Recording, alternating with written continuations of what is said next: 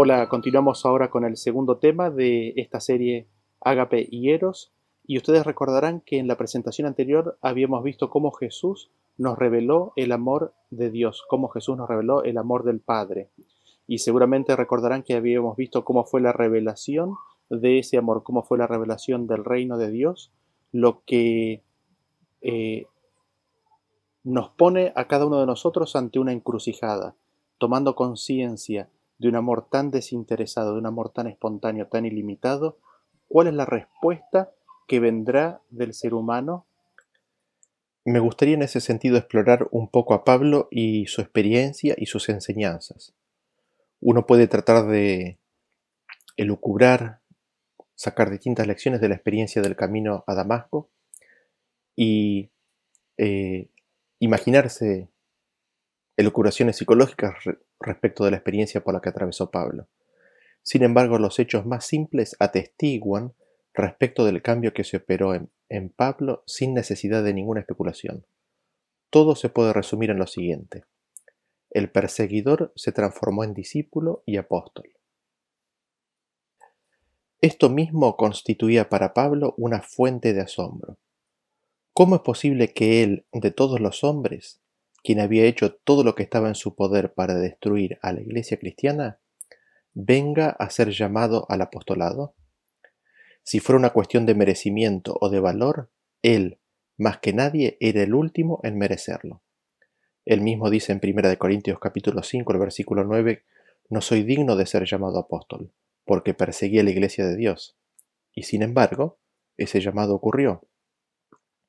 Cristo mismo se le reveló y describe en 1 Corintios 15, el versículo anterior, el 8, que se le reveló a él último de todos, como un abortivo. Y así le fue dada al apóstol gracia y apostolado. Y todo esto es evidencia de qué? Esta experiencia es evidencia de que le fue revelado el camino de Dios, es decir, el ágape de Dios, Cristo Jesús le fue revelado el carácter totalmente desinteresado del amor de Dios. Porque, ¿qué otra cosa podría mostrar el amor totalmente desinteresado, altruista, benefactor y bondadoso que el llamamiento al apostolado de quien era su más acérrimo perseguidor? Tomando conciencia de eso, ocurre una revolución en la mente de Pablo respecto de la comunión con Dios. Anteriormente, él conocía una sola manera, el camino del hombre a Dios por medio de la estricta observancia de la ley y por medio de una vida justa. Él estaba en ese camino cuando salió para Damasco. Pero, ¿a dónde lo estaba llevando ese camino? Lo estaba llevando al pecado más grande de su vida, a la persecución de la iglesia de Dios. En lugar de llevarlo a Dios, lo estaba alejando de Dios lo más posible. Evidentemente entonces no hay un camino del hombre hacia Dios. El camino de la ley nos aparta de Dios, y esto constituye una completa inversión de los valores en la escala fariseica. La justicia humana por medio de la justicia, que es por la ley, es pecado en esteroides. Es un pecado al máximo pecado. Lo único que la ley puede hacer, nos dice Pablo, en Romanos 5.20, es que el pecado abundase. En Romanos 4.15 produce ira. Y en Romanos 3.19 de que toda boca se cierre y todo el mundo quede bajo el juicio de Dios. Habiendo entonces Pablo visto que el haber seguido el camino de la justicia que es por la ley hasta el final, y habiendo, y habiendo visto que dicha justicia tan solo lo aleja de Dios, Pablo ya no podía mantenerse en ese sistema. Y sobre esto Pablo habla en Filipenses del capítulo 3, a partir del versículo 4, nos dice, aunque yo también tengo de qué confiar en la carne. Si alguno piensa que tiene de qué confiar en la carne, yo más. Circuncidado al octavo día, del linaje de Israel, de la tribu de Benjamín, hebreo de hebreos, en cuanto a la ley, fariseo, en cuanto a celo, perseguidor de la iglesia, en cuanto a la justicia que es en la ley, irreprensible. Notemos dos cosas aquí en estos versículos de Pablo. En primer lugar, cómo la justicia de la ley es manifestada en persecución de la Iglesia. Fue la búsqueda de la justicia que es por la ley la que lo llevó a la persecución de la Iglesia, y cuando él pensaba que estaba haciendo la voluntad de Dios, era en realidad cuando estaba cometiendo sus pecados más terribles. Su conversión entonces no es una conversión usual. Supuestamente él ya estaba convertido y caminaba en el camino de justicia. Sin embargo, vemos que él es convertido o apartado de su justicia por la ley. Lo segundo a notar es que por esta misma razón, la justicia que es por la ley, todo eso que constituía la cumbre del orgullo de Israel, es ahora considerado por Pablo como perteneciente a la carne. Todo esto produjo la revelación del reino de los cielos. Todo esto produjo la revelación de Cristo. Y Pablo continúa así en el versículo 7 pero cuantas cosas eran para mí ganancia, las he estimado como pérdida por amor de Cristo. Y ciertamente aún estimo todas las cosas como pérdida por la excelencia del conocimiento de Cristo Jesús, mi Señor, por amor del cual lo he perdido todo y lo tengo por basura para ganar a Cristo. Vemos así que Pablo tenía todas las ventajas y bendiciones espirituales de Israel y del fariseísmo. Sin embargo, estas mismas lo habían apartado de Dios. Y él se desprende de ellas, las da por pérdida, con tal de ganar a Cristo. Y en todo esto algo más quisiéramos destacar. Es justamente en el punto en el cual Pablo más lejos se encuentra de Dios, en el punto más opuesto al que le es posible estar, allí, en su más grande pecado, cuando viene la elección y el llamado de Dios. Eso es ágape. Ese es el camino de Dios al hombre. Y así, Pablo toma conciencia de que no hay un camino del hombre hacia Dios. Ni siquiera el arrepentimiento del hombre, su humillación y la observancia de la ley puede ser en práctica el camino a la comunión con Dios. Toma conciencia de que hay un solo camino, el camino de Dios al hombre, y toma una posición totalmente teocéntrica y entonces nos afirma en Romanos capítulo 3 versículo 22 de que no hay diferencia, por cuanto todos pecaron y están destituidos de la gloria de Dios. No hay nadie que haga lo bueno, todos pecaron, y en esta rebeldía no hay camino del hombre a Dios. Sin embargo, el camino de Dios al hombre es manifestado. En 2 de Corintios 5, 18 nos dice, y todo esto proviene de Dios, quien nos reconcilió consigo mismo por Cristo. Dios estaba en Cristo reconciliando consigo al mundo. La historia de Pablo es la historia de un ferviente y sincero fariseo que en la búsqueda de la justicia viene a ser el primero de los pecadores, y justo en el mismo acto de su pecado más grande, escucha la voz y el llamado de aquel que dice, no he venido a llamar a justos, sino pecadores. Y dado que el camino de Dios que lo alcanza ahora él es justamente opuesto al camino de la justicia por la ley, y el mérito puede ser descrito este camino entonces como el camino de la gracia. Así, Pablo puede afirmar en 1 Corintios 15:10 pero por la gracia de Dios soy lo que soy. Y la gracia de Dios convirtió a un perseguidor en apóstol. ¿Y en qué clase de apóstol? En uno que tuvo como mensaje central la cruz de Cristo. Y esta revolución que existe en la vida de Pablo, este deslumbrar y tomar conciencia del camino de Dios al hombre, se traduce en Pablo en un esfuerzo consciente de revelar la cruz de Cristo. Por eso dice en Primera de Corintios capítulo 2 versículo 2, pues me propuse no saber entre vosotros cosa alguna sino a Jesucristo y a este crucificado. Él sabe que es enviado a predicar el Evangelio y para él no es nada más que Cristo y la cruz. Cualquier cosa que se interponga es evitado. No sea, como dice en Primera de Corintios 1.17, de que se haga vana la cruz de Cristo. Y Pablo explica por qué. En Primera de Corintios 1.18 dice, porque la palabra de la cruz es locura a los que se pierden, pero los que se salvan, esto es a nosotros, es poder de Dios. Y en esto Pablo va a contrapelo de la demanda de los religiosos y de los no religiosos. Porque dice en 1 Corintios 1:22, los judíos piden señales, los griegos buscan sabiduría, pero nosotros predicamos a Cristo crucificado, para los judíos ciertamente tropezadero, y para los gentiles locura mas para los llamados, así judíos como griegos, Cristo poder de Dios y sabiduría de Dios. ¿Y por qué le da tanta importancia a la cruz? Pablo le da tanta importancia porque entiende que la cruz es el camino de la comunión de Dios al hombre. Dios estableciendo a Cristo como medio de expiación. No hay camino a Dios por la justicia que es por la ley. Esa es toda su experiencia anterior. Consiguientemente, el Evangelio de Pablo consiste en una lucha en contra y por liberarse de la justicia que es por la ley. Ahora, Pablo tiene como tema central el amor. De hecho, en 2 Corintios 13:11, Dios es descrito como el Dios de ágape o Dios de amor, y en 1 de Tesalonicenses 4:9 nos habla de que los cristianos han de manifestar el, el ágape así como han sido enseñados por Dios. Ahora, la cruz de Cristo y el ágape de Dios no son dos temas centrales en la vida de Pablo, sino que constituyen y son vistos por él como uno solo. Es imposible pensar en uno sin hacer referencia al otro. Sin la cruz de Cristo, jamás podríamos haber conocido el amor de Dios y su profundo significado. Y sin el ágape de Dios, el camino de Cristo no lo hubiese llevado a la cruz. Veamos el siguiente versículo para poder ver con claridad el ágape de la cruz. En Romanos capítulo 5, el versículo 6 nos dice, porque Cristo, cuando aún éramos débiles, a su tiempo murió por los impíos. Ciertamente apenas morirá alguno por un justo, con todo, pudiera ser que alguno osara morir por el bueno. Mas Dios muestra su amor, ágape, para con nosotros, en que siendo aún pecadores, Cristo murió por nosotros.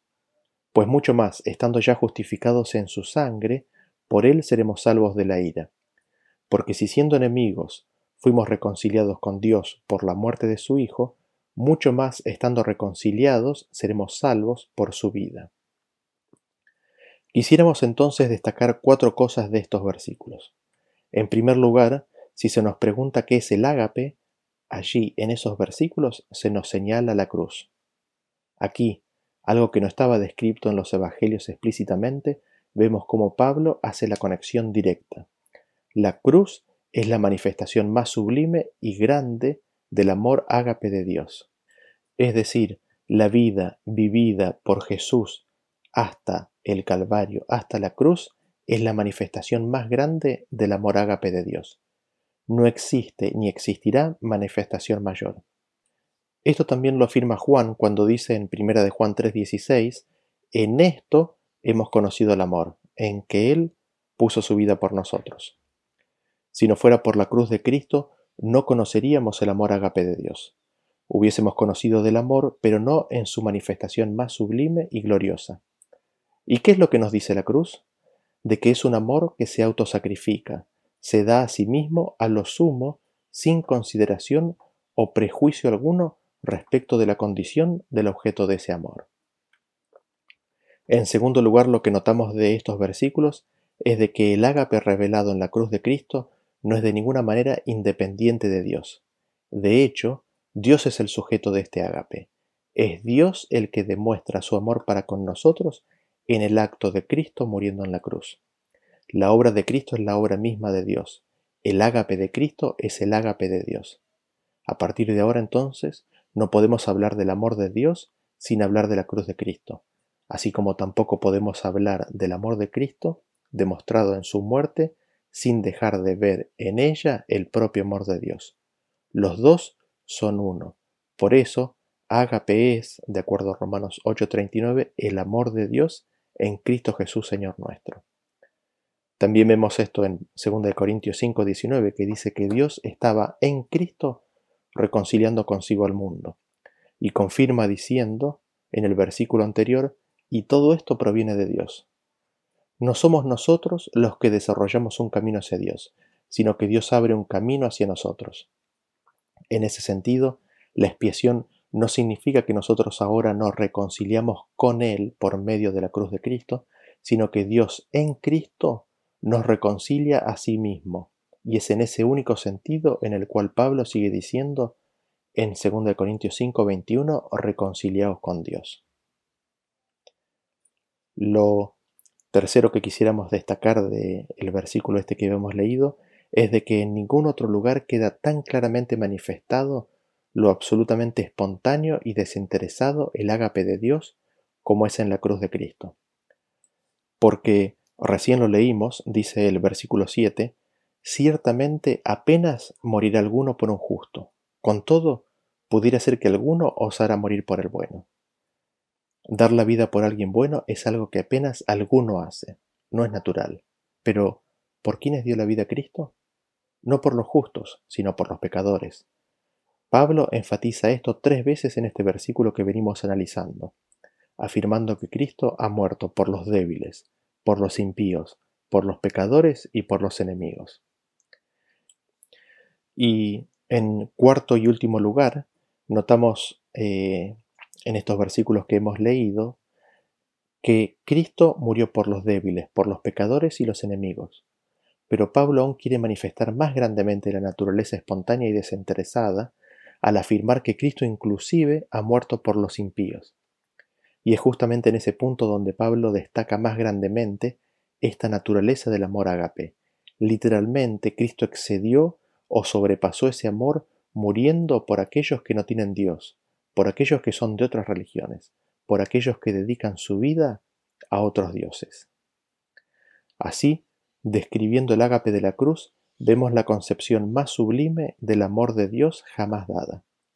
El ágape de Dios se manifiesta en que dio a su Hijo por nosotros, para que su amor nos encuentre, no como una idea o concepto vagamente expresado, sino como la más poderosa de todas las realidades manifestada en la vida de Cristo, un amor autosacrificado, un ágape que se vacía de sí mismo por aún los más perdidos e indignos. Ahora, lo interesante de todo esto es que aquí no se acaba la presentación que Pablo hace sobre la cruz. Vean ustedes lo que dice en Efesios capítulo 5, el versículo 2. Él dice, y andad en amor como también Cristo nos amó y se entregó a sí mismo, por nosotros ofrenda y sacrificio a Dios en olor fragante. Lo primero que notamos es que cómo se conecta el amor con la entrega que Cristo hace de sí mismo. Pero por sobre todas las cosas, el establecimiento de su entrega en la cruz como un sacrificio, como una ofrenda a Dios. Esto es revolucionario. Esto, el inmenso amor de Dios revelado en el sacrificio de Cristo, establece el verdadero fundamento de la comunión con Dios. Y permítanme decirlo de vuelta por lo importante que es. Es el amor de Dios manifestado en el sacrificio de Cristo lo que le da significado y demarca la comunión con Dios. Y permítanme ampliar y explicar un poco más este concepto. Cuando hablamos de sacrificio, en general podemos distinguir distintas etapas. En primer lugar, podemos ver el concepto del sacrificio en el sentido más directo y concreto, en el sacrificio en la ofrenda de un regalo, de algo de valor, en la ofrenda de los pactos, por ejemplo. El hombre ofrece algo de su propiedad en el altar del sacrificio para su Dios. Algunas veces los hombres se sienten constreñidos a ofrecer lo más precioso y querido que tienen a fin de ganarse el favor de Dios. El sacrificio ya no es entonces tanto el sacrificio de algo, sino el sacrificio de uno mismo al desprenderse de algo amado. Sin embargo, gradualmente el hombre toma conciencia de que lo que Dios quiere no son sacrificios ordinarios. Como dice en 1 Samuel 15, 22, y Samuel dijo, ¿se complace Jehová tanto en los holocaustos y víctimas como en que se obedezca a las palabras de Jehová? Ciertamente el obedecer es mejor que los sacrificios y el prestar atención que la grosura de los carneros. También en Proverbios 21.3 dice, hacer justicia y juicio es a Jehová más agradable que sacrificio. Y aquí nos adentramos en la segunda idea o en el segundo concepto de sacrificio. Los sacrificios que ahora el hombre ofrece son la obediencia, son la justicia, el buen proceder, la misericordia, el amor. Estos son los medios por los cuales se busca ganar el favor de Dios. El sacrificio ha sido espiritualizado y viene a ser más personal. Este era el camino de Pablo antes de su encuentro con el ágape de Dios. Este es el camino del fariseo, sincero y ferviente, la búsqueda de la justicia que es por la ley. Es acercarse a Dios con los méritos de una vida ordenada, justa, obediente. Es encontrar valor, por ejemplo, en el veganismo. Sin embargo, la pregunta aún permanece, ¿es la obediencia y la justicia del hombre y su amor lo suficientemente puros como para hacer sacrificios aceptables ante Dios? Y es justamente la realización de esto lo que nos lleva al siguiente concepto de sacrificio, y nos adentramos aquí a este tercer concepto entonces. Los sacrificios ahora que se ofrecen ya no consisten en los logros éticos que el hombre puede alcanzar, sino como dice en Salmos capítulo 51, versículo 17, los sacrificios de Dios son el espíritu quebrantado, al corazón contrito y humillado no despreciarás tú, oh Dios. Este es el sentido religioso del sacrificio. En la presencia de Dios, nada es más apropiado sino la humildad en el hombre, y es la humildad y la humillación solo lo que le da valor al hombre ante Dios. Y aquí parecería que el hombre ha llegado al, cenit, al límite del sacrificio. Se ha ofrecido a sí mismo, su más querido, la obra de su vida, se ha entregado a la obra de justicia, a la obra del Señor. Y hasta puede llegar a declarar que todo esto lo ha hecho en contrición y humildad. ¿Qué más puede ofrecer? Sin embargo, aún queda algo más, casi como oculto que no está incluido en este sacrificio. Y esto que no está incluido, oculto, que permanece en el corazón del hombre, es justamente lo opuesto al sacrificio. Aquel que piensa en la humillación y la humildad como el camino a Dios y que es su humildad lo que lo hace aceptable ante Dios, es en definitiva cualquier cosa menos humilde. Y así vemos cómo el sacrificio es espiritualizado y toma cada vez un aspecto más personal. Sin embargo, al final, todo termina siendo modificaciones de lo mismo. En cada paso, en cada etapa, aún sigue siendo el camino del hombre hacia Dios. El sacrificio está aquí visto en sus distintas etapas, sigue siendo aún el camino del hombre hacia Dios. Y aquí es donde Pablo deja claro que la cruz de Cristo es juicio contra el camino de la justicia por la ley y el camino de la humildad. La cruz nos muestra que no hay camino posible del hombre hacia Dios. Al mismo tiempo, la cruz ha invalidado todo sacrificio que el hombre pueda ofrecer como medio para acercarse y entrar en comunión con Dios. Y abre un sacrificio totalmente diferente a la vista. En la cruz de Cristo, el que hace el sacrificio no es el hombre, ni tampoco es Dios el que recibe dicho sacrificio. Digámoslo de nuevo. En la cruz de Cristo el sacrificio no lo hace el hombre.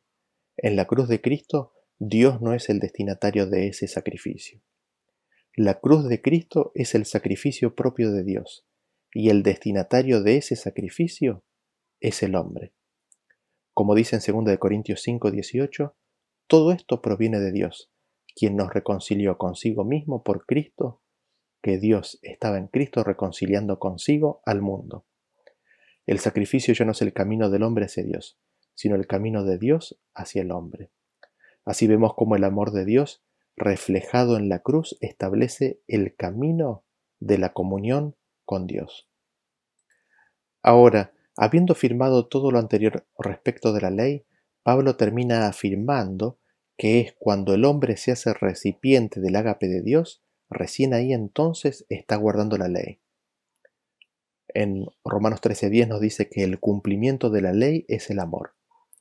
De hecho, todo el énfasis de Pablo no está en el ágape del hombre para con Dios, en el cumplimiento del primer mandamiento, sino en el segundo mandamiento, dando por sentado el primero.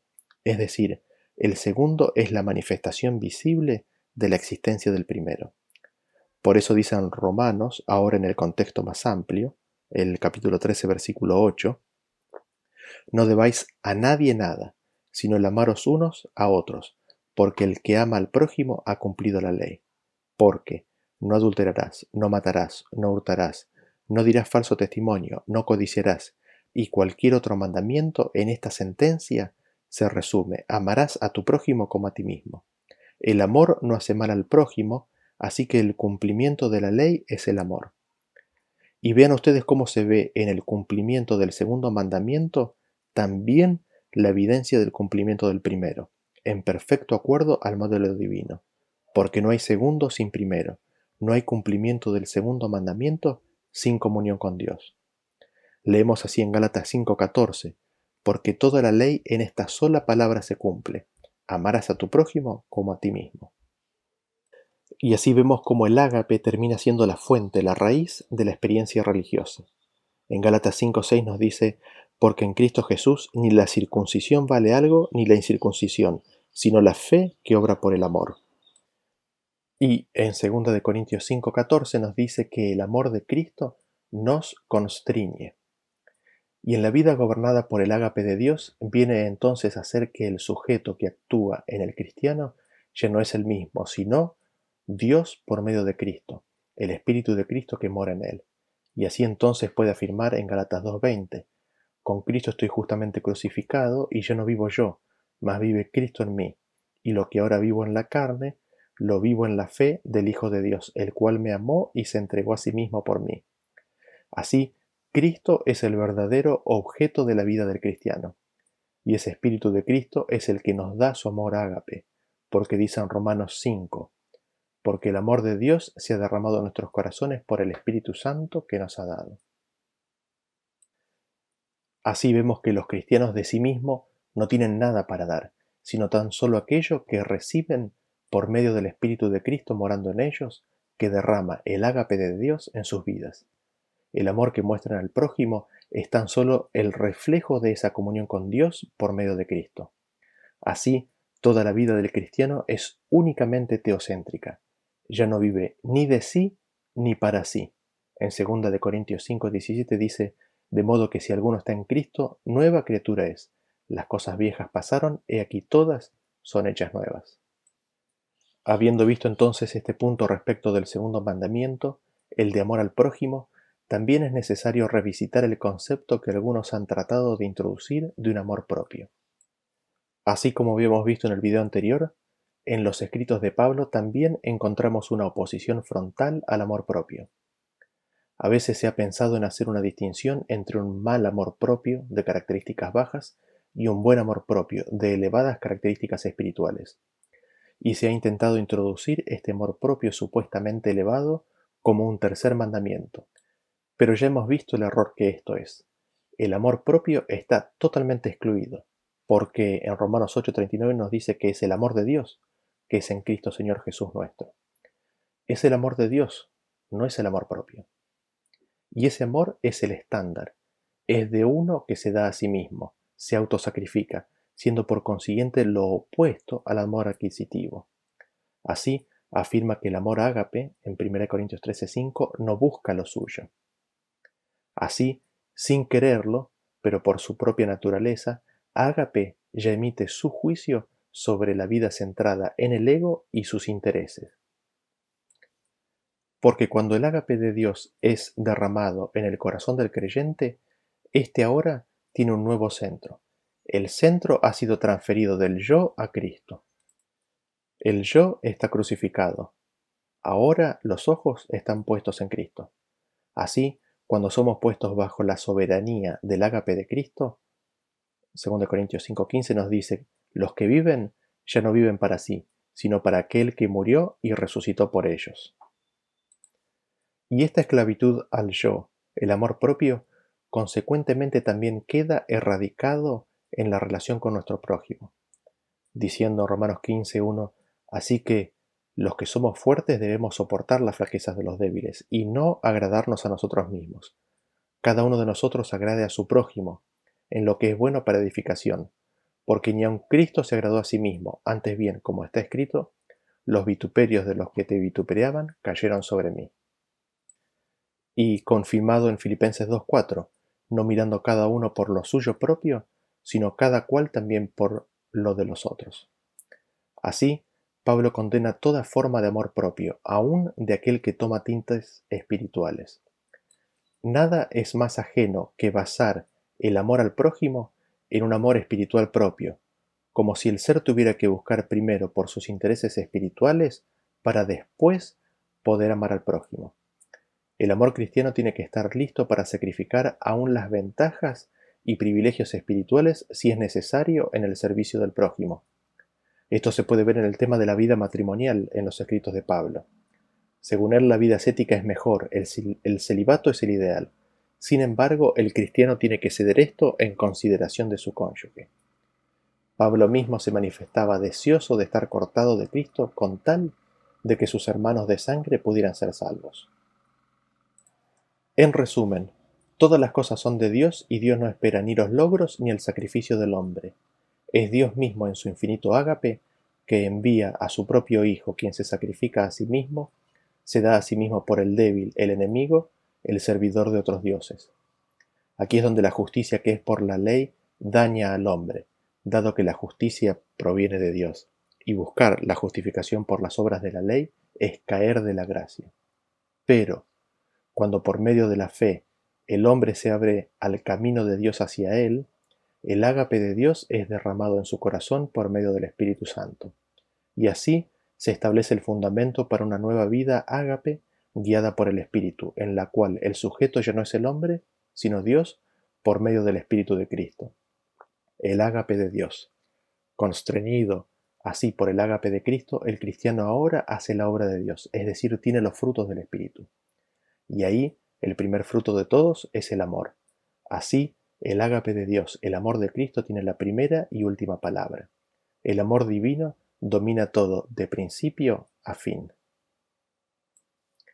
Y tenemos finalmente el himno del amor, el capítulo 13 de Primera de Corintios, como la expresión sublime del ágape de Dios. Y a pesar de que la fe y la esperanza son puestas al lado del amor, sin embargo al final nos dice que el amor es el mayor de ellos. El amor es el camino más excelente que Pablo nos quiere mostrar, y luego de exaltarlo, nos llama a seguir el amor. Y aquí, al principio mismo del capítulo 13, Pablo contrasta al ágape con el conocimiento, con el gnosis, presentándolos como dos maneras diferentes de comunión con Dios. Yo en el capítulo 8, introduciéndose, Pablo dice en el versículo 1 de que el, el conocimiento envanece, pero el amor edifica. Y este conocimiento, o gnosis, vuelve a ser tomado en el capítulo 13, donde se nos afirma que ese gnosis es en parte y de qué pasará, mientras que ágape, conjuntamente con la esperanza y la fe, permanecen para siempre. Así, gnosis es egocéntrico, mientras que ágape es teocéntrico. Ágape no busca lo suyo, mientras que gnosis, el conocimiento, envanece.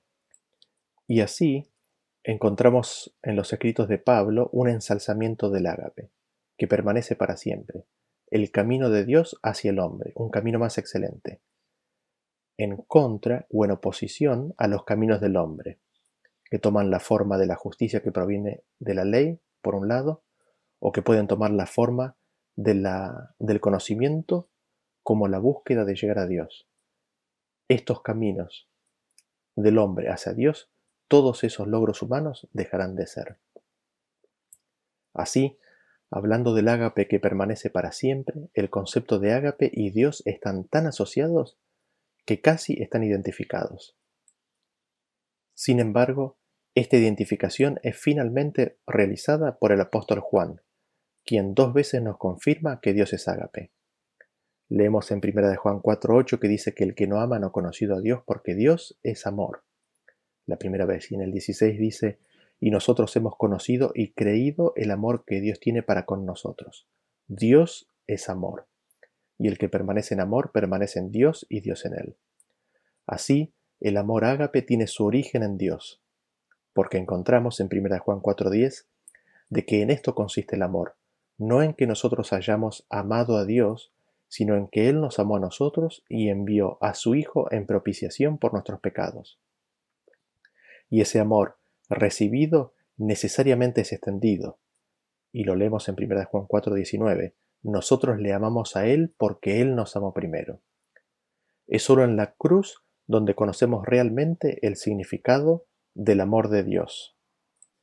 Porque dice en 1 Juan 3:16, en esto hemos conocido el amor, en que Él puso su vida por nosotros. También nosotros debemos poner nuestras vidas por los hermanos. La revelación del amor de Dios consiste en que Dios envió a su Hijo unigénito, y lo dio para que sea de propiciación por los pecados del mundo. En 1 de Juan 4.9 dice, en esto se mostró el amor de Dios para con nosotros, en que Dios envió a su Hijo unigénito al mundo para que vivamos por él.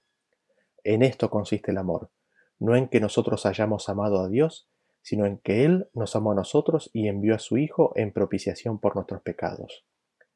Y tenemos Juan 3:16, porque de tal manera amó Dios al mundo, que ha dado a su Hijo unigénito, para que todo aquel que en él cree no se pierda, mas tenga vida eterna. Y ese amor que da a su Hijo cuando es recibido y tomado en la vida es lo que nos hace hijos de Dios. Por eso en 1 Juan 3.1 dice, mirad cuál amor nos ha dado el Padre para que seamos llamados hijos de Dios. Por esto el mundo no nos conoce porque no le conoció a Él. Y el amor mostrado por Jesús a sus discípulos es el modelo a seguir por los discípulos para con los demás. Y es justamente ese amor la prueba de que son sus discípulos. Juan 13:34 nos dice, Un mandamiento nuevo os doy, que os améis unos a otros como yo os he amado, que también os améis unos a otros. En esto conocerán todos que sois mis discípulos, si tuvierais amor los unos con los otros. Amor a Dios es esencialmente estar poseído por Dios, bajo su absoluto señorío, y se manifiesta en obediencia a su voluntad, en guardar su palabra y sus mandamientos. Así, el mandamiento doble del amor ocupa un lugar central. Es un mandamiento viejo que ha sido dado desde el principio, pero es Cristo el que le dio su verdadero y completo significado, con lo cual ahora Juan habla de un nuevo mandamiento. En Juan también encontramos ese total rechazo al amor propio. Está más claramente detallado en 1 de Juan 2 a partir del 15, dice, No améis al mundo ni las cosas que están en el mundo. Si alguno ama al mundo, el amor del Padre no está en él, porque todo lo que hay en el mundo, los deseos de la carne, los deseos de los ojos, la vanagloria de la vida, no proviene del Padre, sino del mundo. Juan apela a que no amemos al mundo ni las cosas del mundo y luego explica qué es el mundo. El mundo es el amor propio. El mundo es justamente los deseos de la carne. Es el mundo es el deseo de la carne propia, los deseos de los ojos, la vanagloria del mundo. Así, el amor propio es radicalmente opuesto al amor de Dios, porque allí donde está el amor del mundo, el amor del Padre no ha sido recibido. Ahora, en Juan encontramos un vistazo aún más de cerca al origen de este amor ágape de Dios derramado en la humanidad. Juan, luego de afirmar que la esencia misma de Dios es ágape, de que Dios es ágape, nos repite las palabras de Jesús. En Juan 17:24 dice, porque me has amado desde antes de la fundación del mundo. En Juan 3:35 dice, el Padre ama al Hijo y todas las cosas ha entregado en su mano. En Juan 5:20 dice, porque el Padre ama al Hijo. En Juan 15:9 dice, como el Padre me ha amado, así también yo os he amado, permaneced en mi amor. Este amor ágape, entonces, es el amor con que el Padre originalmente amó a su Hijo. Y lo maravilloso de todo esto, y aquí nuevamente se revela quizás en una de sus formas más gloriosas y claras su carácter espontáneo, ilimitado y desinteresado, es de que ese amor propio de una relación sagrada entre el Padre y el Hijo es derramada a su creación rebelde, enemistada y malvada. Así, el amor del Padre hacia el Hijo, el amado, viene a ser el prototipo, el modelo que manifiesta la realidad del amor con el que Dios nos ama. Que Dios los bendiga y hasta el próximo tema.